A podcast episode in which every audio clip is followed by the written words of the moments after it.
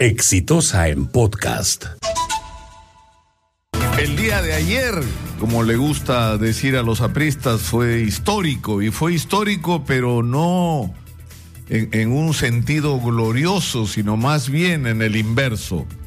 Es decir, el día de ayer, al terminar el Congreso Nacional del Partido Aprista, quedó claro y sellado que este partido, o por lo menos quienes pretendían o pretendieron representarlo en este evento, le dijeron no a la renovación. En medio de enormes controversias con respecto a la representatividad del Congreso, en medio de denuncias de delegados que participaban sin haber sido elegidos por nadie y de delegados electos a quienes se les impedía el ingreso al Congreso, se decidió finalmente nombrar a César Treyes, ex gobernador de Tumbes, como presidente del partido y al señor Elías Rodríguez como secretario general de la organización. Y como una señal de que no se ha producido ninguna renovación, una vez más, Mauricio Mulder es presidente de la comisión política tan importante en este partido, pero lo, lo increíble es que esta decisión se da en un contexto en el que el partido enfrenta temas muy serios.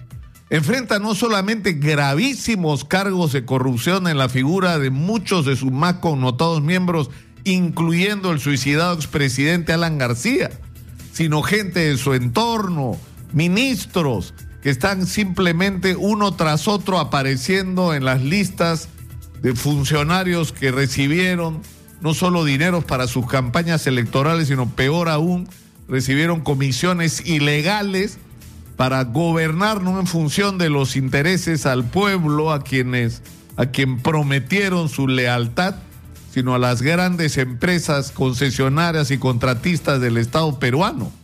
Pero no solamente eso, el Partido Aprista enfrenta y enfrentaba también el reto de regresar a sus raíces desde el punto de vista programático e ideológico.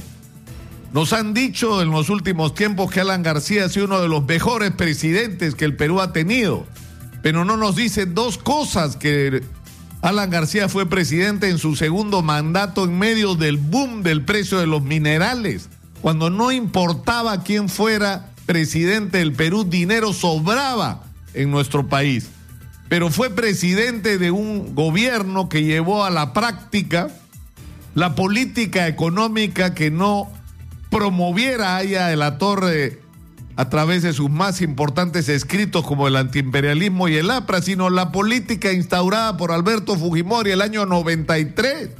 Alan García fue el mejor presidente neoliberal de los últimos años. Gobernó no para la gente, gobernó para los grandes intereses. Es decir, no solamente estaba en discusión en el Partido Aprista la necesidad de poner en su sitio, que es decir, en la puerta de la cárcel a todos los que hayan metido la mano y traicionado la, la historia de las generaciones que sacrificaron sus vidas por este partido sino la necesidad de recuperar programáticamente a esta organización. Y la señal de la orientación programática del APRA es la alianza con el Fujimorismo en el Congreso. Es natural que eso ocurra. Es decir, si el partido renuncia a lo que era su proyecto propio de un desarrollo en el país que combinara el pan con libertad, es decir, la democracia con la modernidad, es decir, que se podía hacer un gobierno eficiente, que se podía crecer respetando la democracia. Eso se dejó de lado por un proyecto absolutamente neoliberal, donde si la gente salía a protestar simplemente le metían bala y acuérdense de Bagua y acuérdense de cómo se manejó el conflicto de Tía María, porque ahí estuvo el origen del mal manejo de las relaciones entre las poblaciones o digamos de momentos más críticos de las relaciones de las poblaciones con los grandes proyectos mineros. Es decir, lo que venía después era lógico.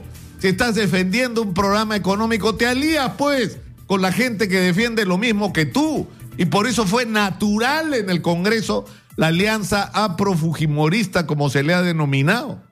El problema es que esta era una oportunidad de cambiar. Esta era una oportunidad para que este partido, que insisto, tiene en su historia generación tras generación de gente que ha luchado por un país donde haya justicia social y donde haya progreso.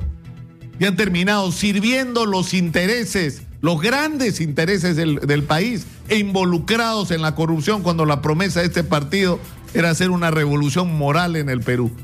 Parece que la suerte está echada y pese a que yo he sido una persona crítica con respecto a los dirigentes del partido aprista, debo decir sinceramente que me apena, me apena por la gente que, insisto, sacrificó sus vidas, sus familias, sus recursos, su libertad y hasta su existencia por esta organización política. He dicho.